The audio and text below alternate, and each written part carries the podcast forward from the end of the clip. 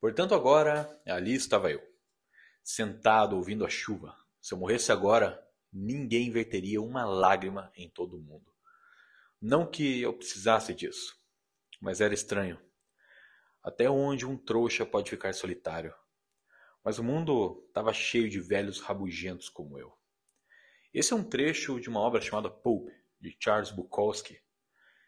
Esse autor tão controverso por conta de todo o linguajar que ele utiliza na composição das suas obras, nos poemas, na prosa que ele escreve, sempre extremamente envolta de sexo, de prostitutas, de bebedeiras, mas também com uma dose muito intensa, um sabor muito forte, um aroma existencial, crítico e eu diria até mesmo revoltado diante de toda essa nossa constatação da própria existência, diante da incompreensão da própria morte. O Bukowski, em diversas das suas obras, tanto nas suas, nos seus romances mais extensos quanto na sua poesia, está sempre trazendo para a gente um teor melancólico, uma dor e muitas vezes também uma apreciação sobre a solidão, sobre a dor de estar tá vivo, de você estar tá encarando a tua própria existência e, mais do que tudo, consciente da própria mortalidade. Não me esqueço de uma obra dele, Factotum, quando num momento ele diz que, após ter passado cinco dias envolto de muitas pessoas, ele finalmente estava em casa, sentado na sua cama, com uma garrafa de vinho, todas as luzes apagadas, e somente via aquela parca iluminação que vinha pela janela numa noite qualquer. E ele diz assim: ficar muito tempo envolto de muitas pessoas e ouvindo sobre os dramas das pessoas a todo instante é prejudicial para ele, porque vai transformando ele num homem qualquer. E é interessante que você e eu vivemos numa sociedade que demoniza muito a solidão, a solitude, estar sozinho. Até porque, ainda que vivamos numa sociedade, é uma sociedade dual, né? uma sociedade muito contrassensual nesse sentido, porque vivemos uma sociedade repleta de tecnologias e é uma sociedade em que todo mundo parece estar disponível para todo mundo a todo instante. Então, com nosso Instagram, com o nosso WhatsApp e tudo mais, as pessoas têm acesso a nós e nós temos acesso às pessoas a todo instante. E é interessante porque isso começa a tirar de nós, somado a toda a nossa indústria de entretenimento, começa a tirar de nós algo que é tão saudável, tão gostoso depois que desenvolvemos uma boa relação com isso, que é a solidão. Estar sozinho, poder pensar um pouco por si, poder mergulhar nos próprios pensamentos, sentimentos, fazer juízo do mundo ao seu redor. E é interessante porque nos dias de hoje, até mesmo aqueles momentos que são tidos como solitários, nós temos aquele impulso, aquela necessidade de preenchê-los com algum tipo de produto. É como se o sistema se apropriou até mesmo desses momentos para colocar algum tipo de produto, algum tipo de consumo e ocupar a nossa cabeça com aquilo que está vindo de fora, sem nos permitir ficar um pouco com os próprios pensamentos. Não se trata de que nesse período você vai estar tá lendo algo e ruminando algo. E... Não, você tem que estar, tá, parece que a todo instante, consumindo informações de fora. E nunca pode se consumir um pouco. Olhar para esse espelho negro que se coloca na nossa frente e mostra muitas vezes aquilo que há em nós e não gostaríamos que estivesse ali, mas faz parte de quem somos. Eu explico isso de uma outra maneira. Eu sempre defendo que o dinheiro mais bem gasto na vida é com viagens. Não apenas viagens no sentido de saia da tua casa e vá para outra cidade, passe uns dias e volte, mas com experiências no geral. Quanto mais a vida passa, mais eu percebo que toda essa materialidade ao nosso redor é tão volátil e tão volúvel quanto eu. A única coisa que realmente fica, parece que impregnado na gente, é a tal da experiência. Então você faz uma viagem, você conhece outras pessoas, culturas, espaços, e o sabor daquilo permanece na sua boca todos os dias, o dia inteiro. E você só consegue perceber isso depois que passa tempo consigo mesmo após as experiências. É ali que você continua trabalhando as experiências, ruminando elas. Então eu, muitos anos, comecei com essa minha aventura de querer ir para o Japão. Fui para o Japão três vezes e eu me recordo com muita clareza na minha segunda ida, que eu fiquei vários meses lá, fui sozinho, voltei sozinho. E foi uma coisa surreal a experiência. Me lembro com muita clareza de estar caminhando num templo bem afastado lá em Kyoto, bem longe de onde a maioria dos turistas vão. E eu lembro que só tinha eu lá e um ou outro japonês mesmo, né? mas turistas assim, de outros países tal, não, não tinham, não, não estavam lá naquele espaço. E eu me lembro que aquele complexo do templo, enorme que era, era muito grande. Tinha até uma trilhazinha para você fazer lá no final e trilhazinha. Era uma trilha enorme, na verdade.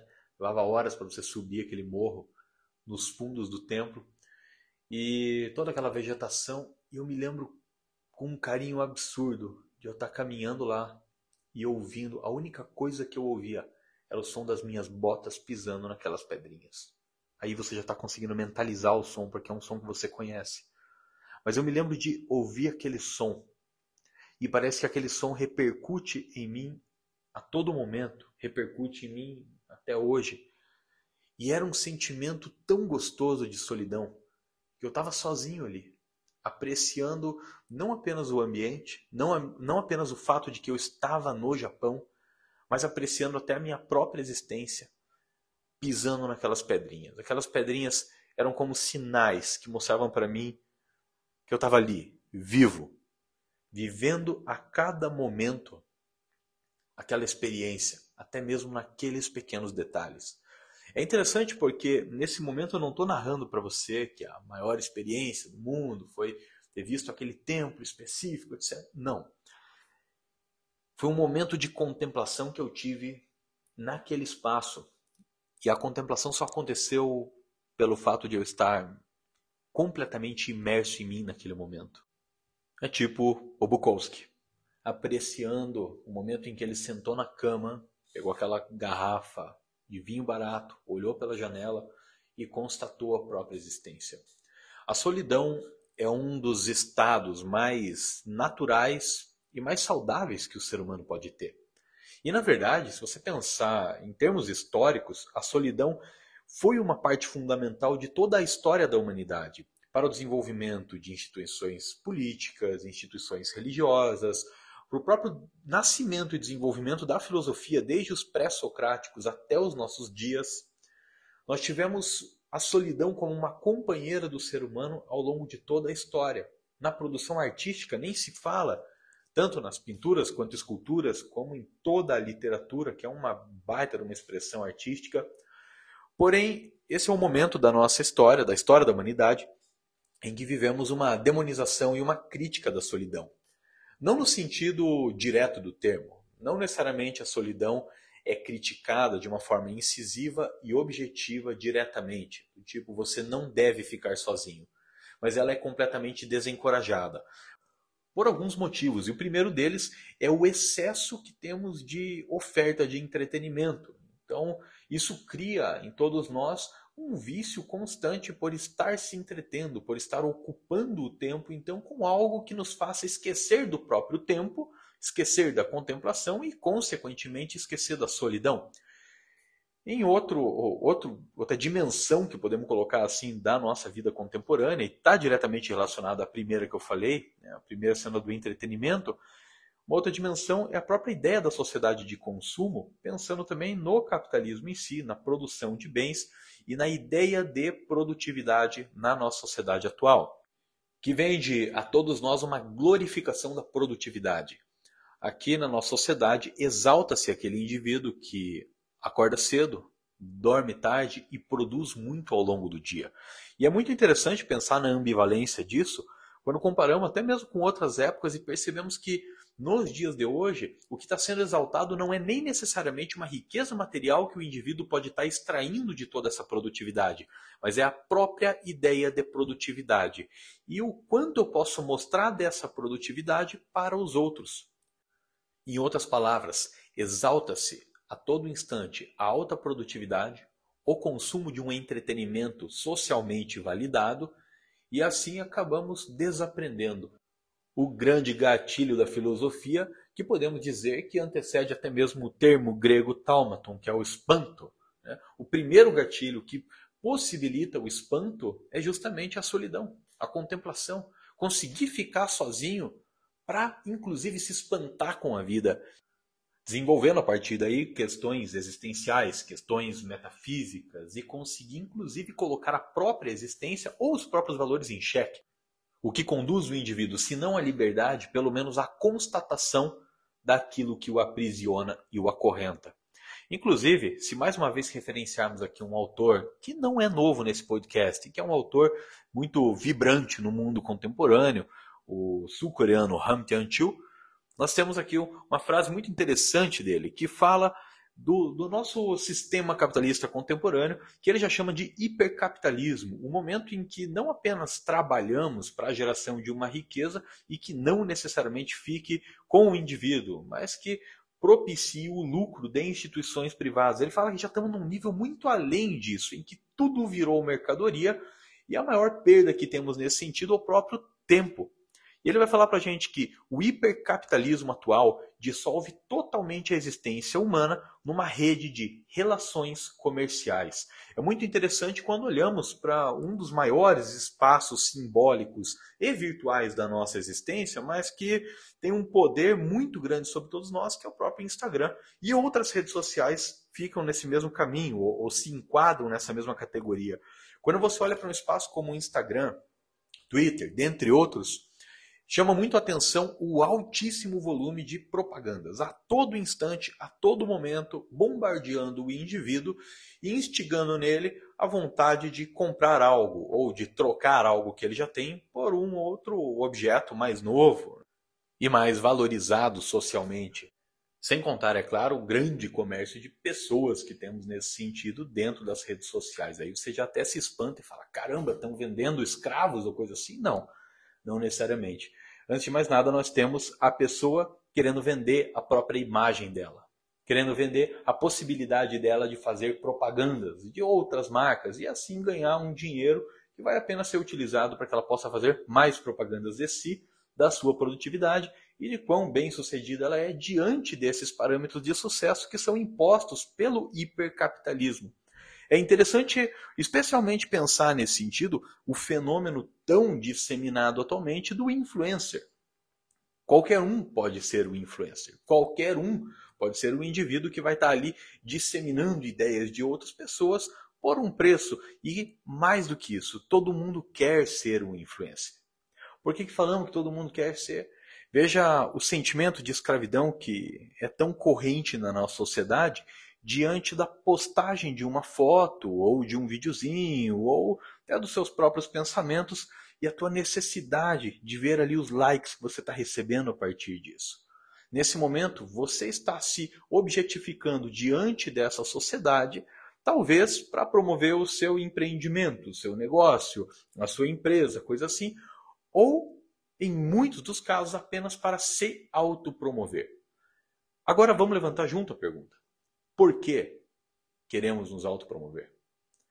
Qual é a necessidade que temos dessa autopromoção e da venda de si como um produto, como uma imagem, como um objeto diante de uma sociedade de consumo e uma sociedade da produção incessante de informação? Por que é que queremos nos colocar dentro dessa sociedade da informação como se fôssemos apenas informação? Ainda puxando o filósofo sul-coreano, vai falar para a gente assim que nesta sociedade de compulsão, todo mundo carrega em si um campo de trabalho. Este campo de trabalho é definido pelo fato de que somos simultaneamente prisioneiros e guardas, vítimas e agressores. Exploramos a nós mesmos. Isso significa que a exploração é possível sem dominação. E esta ideia ainda é complementada por um dos ápices desse autor quando ele diz que hoje o indivíduo se explora e acredita que isso é realização. Se você quiser referências das obras que temos essa, esse pensamento todo, que é bastante crítico, ácido quanto ao mundo contemporâneo, Busquem então a sociedade do cansaço, a sociedade da transparência e vamos estar trabalhando mais um pouquinho elas aqui na sequência.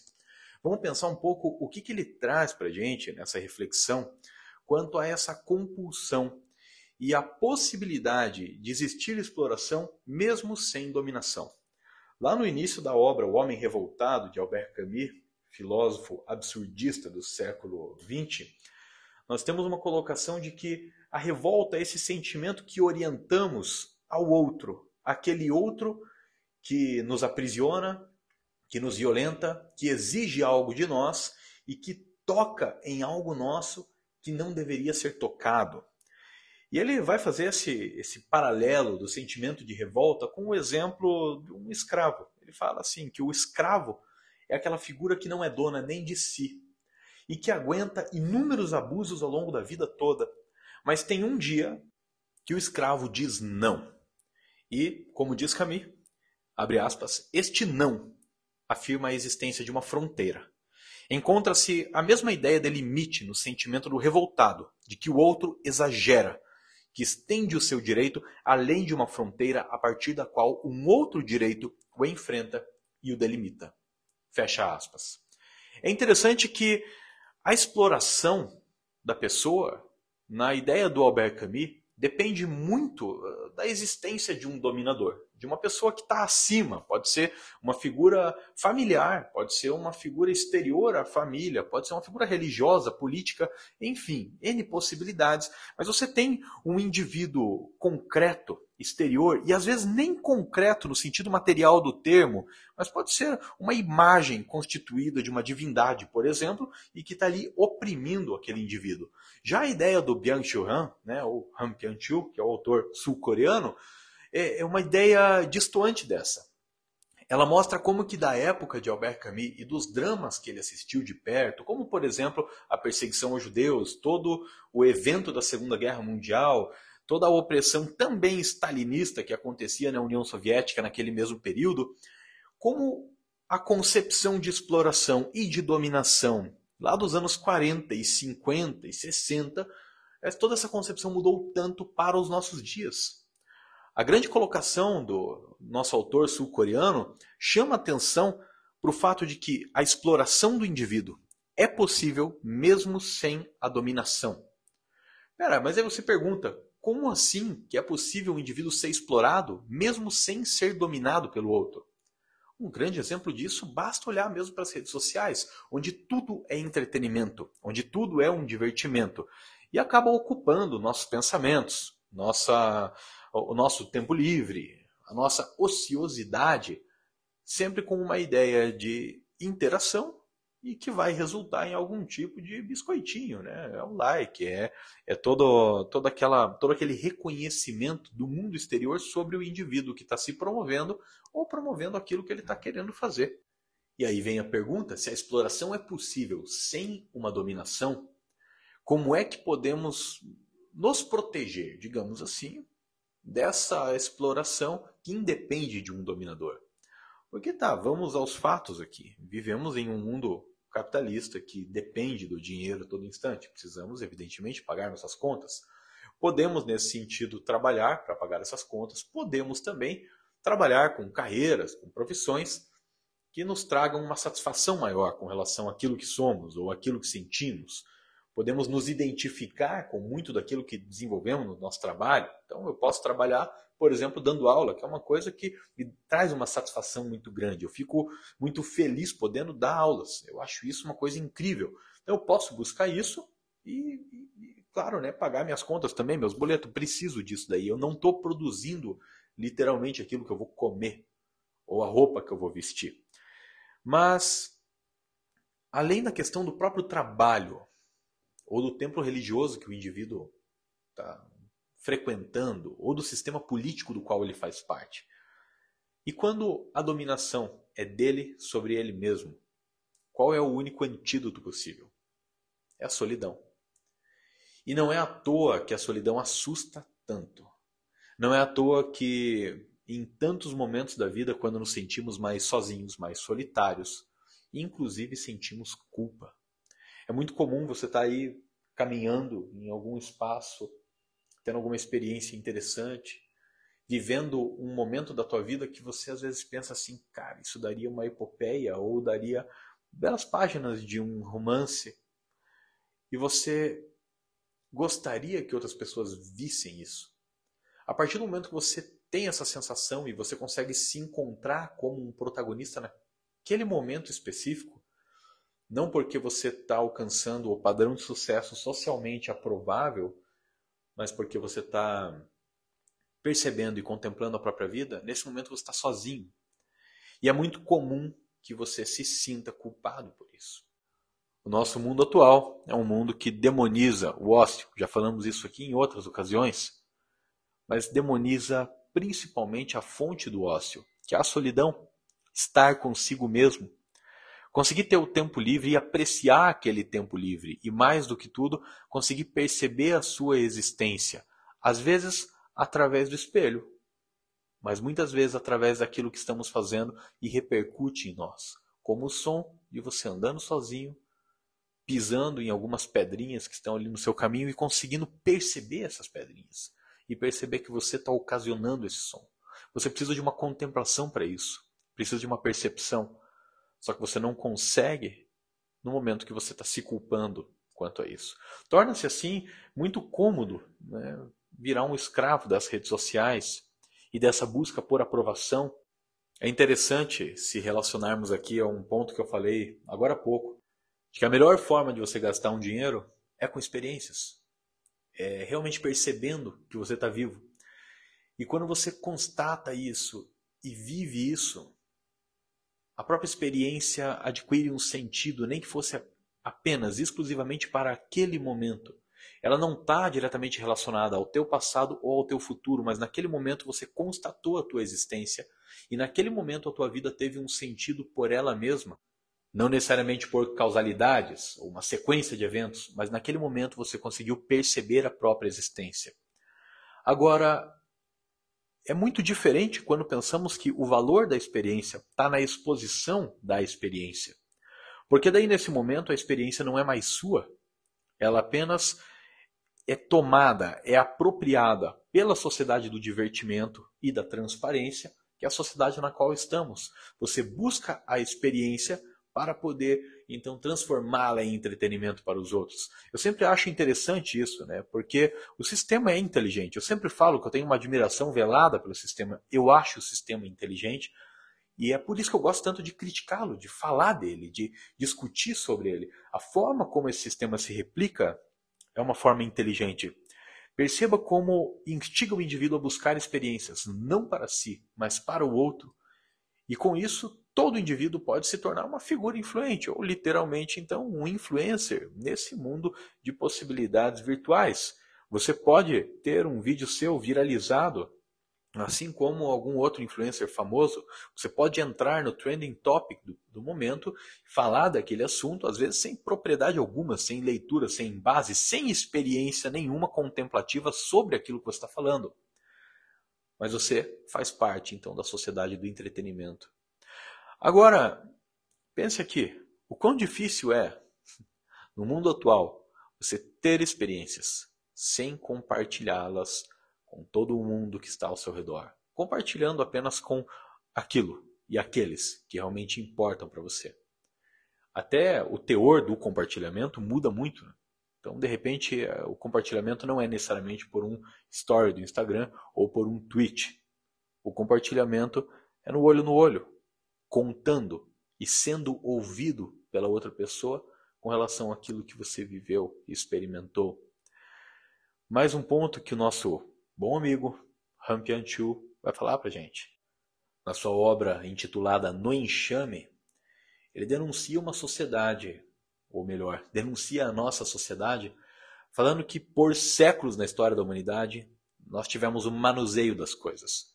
O manuseio de uma ferramenta, o manuseio da escrita, o manuseio do desenho, de qualquer outro tipo de produção artística, até mesmo o manuseio da religião, do religo grego, que vai tentar vincular o nosso mundo natural repleto de perguntas a possíveis respostas lá do mundo sobrenatural. Existia uma ideia de manuseio E hoje nós trocamos o manuseio apenas pelo arrastar de uma timeline infinita e que nos entrete incessantemente. Quanto não se perde nisso? Porque o manuseio é uma, é uma prática contemplativa. Você percebe os próprios sentidos. Com o manuseio você vê, você ouve, você literalmente sente o objeto ou aquilo que está tocando, você saboreia, você sente o cheiro de tudo aquilo. O manuseio não é apenas colocar as mãos em algo, é você sentir com todos os sentidos que você tiver disponível. Então, naquele momento, todos os sentidos disponíveis, você realmente experimentar. É algo bem empírico. Né? Mais uma vez, vale a pena fazer aqui a nossa alusão aos empiristas modernos, como por exemplo David Hume, que vai falar para gente que a busca por uma verdade é, é, é quase irrelevante na nossa vida. O que realmente vale é essa nossa capacidade de experimentar o mundo ao nosso redor, sentir o mundo ao nosso redor. E é interessante porque na nossa sociedade do autoentretenimento, do hipercapitalismo e da superprodutividade, a todo instante nós estamos entrando em contato com o mundo sem manuseá-lo, sem tocá-lo. Me chama muito a atenção nesse sentido, se a gente colocar um exemplo aqui, é essa necessidade tão gritante que temos de tudo tão mastigado, tão objetivo, tão rápido, tão enxuto. Eu gosto de ver, às vezes nas redes sociais, algumas daquelas páginas que tem a imagem do autor e uma frasezinha dele. E eu gosto quando eu vejo assim, pô, que massa essa frase aqui do fulano, e dialoga com a obra, assim, assim, assado. E é óbvio que tem muitas daquelas frases que eu não sei de que obras são. Tem autores ali que eu nunca li. E é interessante a forma como isso pode ser um convite muito grande para o indivíduo buscar a obra e manusear a obra de todas as formas possíveis. Não apenas comprar a edição capa dura, com capa brilhante, com ouro na capa e coisa assim, mas literalmente manusear o livro Independente, aqui eu não estou sendo nostálgico, por favor, e não estou criticando o Kindle. Você pode muito bem manusear uma obra literária através do Kindle. Você lendo ela, você entendendo essa obra. Mas a nossa sociedade da, do hipercapitalismo e da superprodutividade, nós estamos a todo momento engrenados no entretenimento e na superprodutividade. E sempre sentimos que não há tempo tempo para o consumo de uma obra, tempo para a contemplação de nada. É sempre a ideia de você ter algo para extrair desse algo a possibilidade de escancará-lo diante do mundo da internet. Então, transformá-lo num entretenimento apenas para os outros. É fotografar um pequeno trecho do livro e compartilhar com todo mundo, mesmo que você não tenha lido absolutamente nada daquele livro. É um contato muito mais raso, então, que acabamos tendo com a obra de arte, com a história, com qualquer espaço nosso de sociabilidade. E mergulhamos assim nesse movimento que cada vez mais repudia, demoniza e critica a solidão. Porque o manuseio é solitário. O manuseio está no momento que você consegue perceber o som dos seus passos. E dependendo da forma como você colocar isso nas páginas de um livro, do seu diário, isso pode parecer tristemente solitário. Mas a tua possibilidade de perceber a produção daqueles sons dos passos, ou da forma como você está percebendo o calor do café que você está tomando, ou até mesmo perceber o frio que você está sentindo, o calor que você está sentindo, perceber a própria solidão, isso é perceber a própria existência. A existência não é isenta de dores. É interessante referenciar outra tradição, vamos falar, intelectual que temos na nossa história, que são os gregos, os gregos clássicos. Ainda que fale, falemos sempre né, que herdamos muito dos gregos, na verdade também tem muito dos gregos que foi suplantado depois pela tradição judaico-cristã, que no ocidente europeu acabou vigorando. E quando temos eventos como as grandes navegações e toda a expansão daquele mundo cultural europeu sobre outras áreas, o que está prevalecendo ali, ainda com o ideal cruzadístico que remetia à metade da Idade Média, é o pensamento, é o ideário cristão, é judaico-cristão, mais especificamente, com o Deus do Antigo Testamento e do Novo Testamento. Porém, para os gregos, não existe essa dualidade de bem e mal. Não existe essa demonização de um estado de espírito, enquanto que outro deve prevalecer. Os gregos compreendiam a complexidade humana no sentido de que bem e mal residem dentro do indivíduo. Vida e morte residem na própria existência. E toda essa dicotomia existencial, toda essa nossa dúvida diante das dualidades, para os gregos estava resolvida.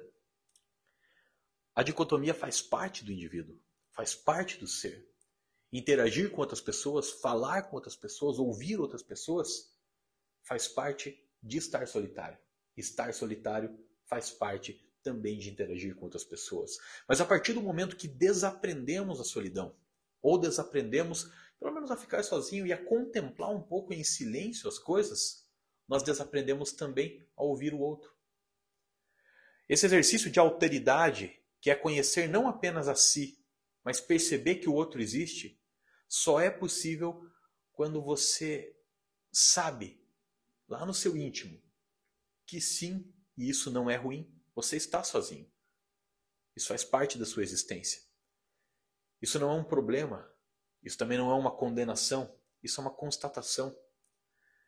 Ao modo dos gregos, entender essa constatação e perceber essa dicotomia dentro do indivíduo no seu cotidiano é libertador, porque então você não demoniza a solidão e também não foge dela no sentido de buscar a todo instante pessoas, sons e entretenimento ao seu redor. Na verdade, você percebe que é um ciclo e um movimento quase interminável de instantes de solidão, seguidos por conexões reais com outras pessoas que também são solitárias. Em um mundo que demoniza a solidão, nós demonizamos também o outro, porque jamais vamos conseguir desenvolver qualquer tipo de empatia com ele. Jamais vamos conseguir entender que ele também tem outro ponto em comum conosco, que é o sofrimento. O sofrimento só é percebido na solidão. E não é à toa que, geralmente, quando estamos solitários, o que a gente faz? A gente tenta buscar o entretenimento. Fugir daquele estado de solidão e de tristeza para um entretenimento. Não. Essa não é a saída. Até porque não há uma saída, mas há uma forma melhor de pelo menos encarar. E essa forma melhor não é isenta de dor, mas é o entendimento da dor. Entender a própria dor é entender também a dor do outro. A sua solidão também é a solidão do outro. Não fuja da sua solidão. Não fuja dos seus momentos de vazio existencial. Não se culpe por todos os dias ser mais um grande exemplo de toda essa dicotomia, de toda essa dialética que já foi percebida pelos nossos ancestrais gregos há muito tempo e que toda essa dialética se expressa em você. Não fuja para o entretenimento entreta-se consigo mesmo. Mais uma vez aqui, para fechar um pouquinho também com Charles Bukowski, nunca me senti só. Gosto de estar comigo mesmo. Sou a melhor forma de entretenimento que posso encontrar. Um grande abraço a todos e até o próximo episódio.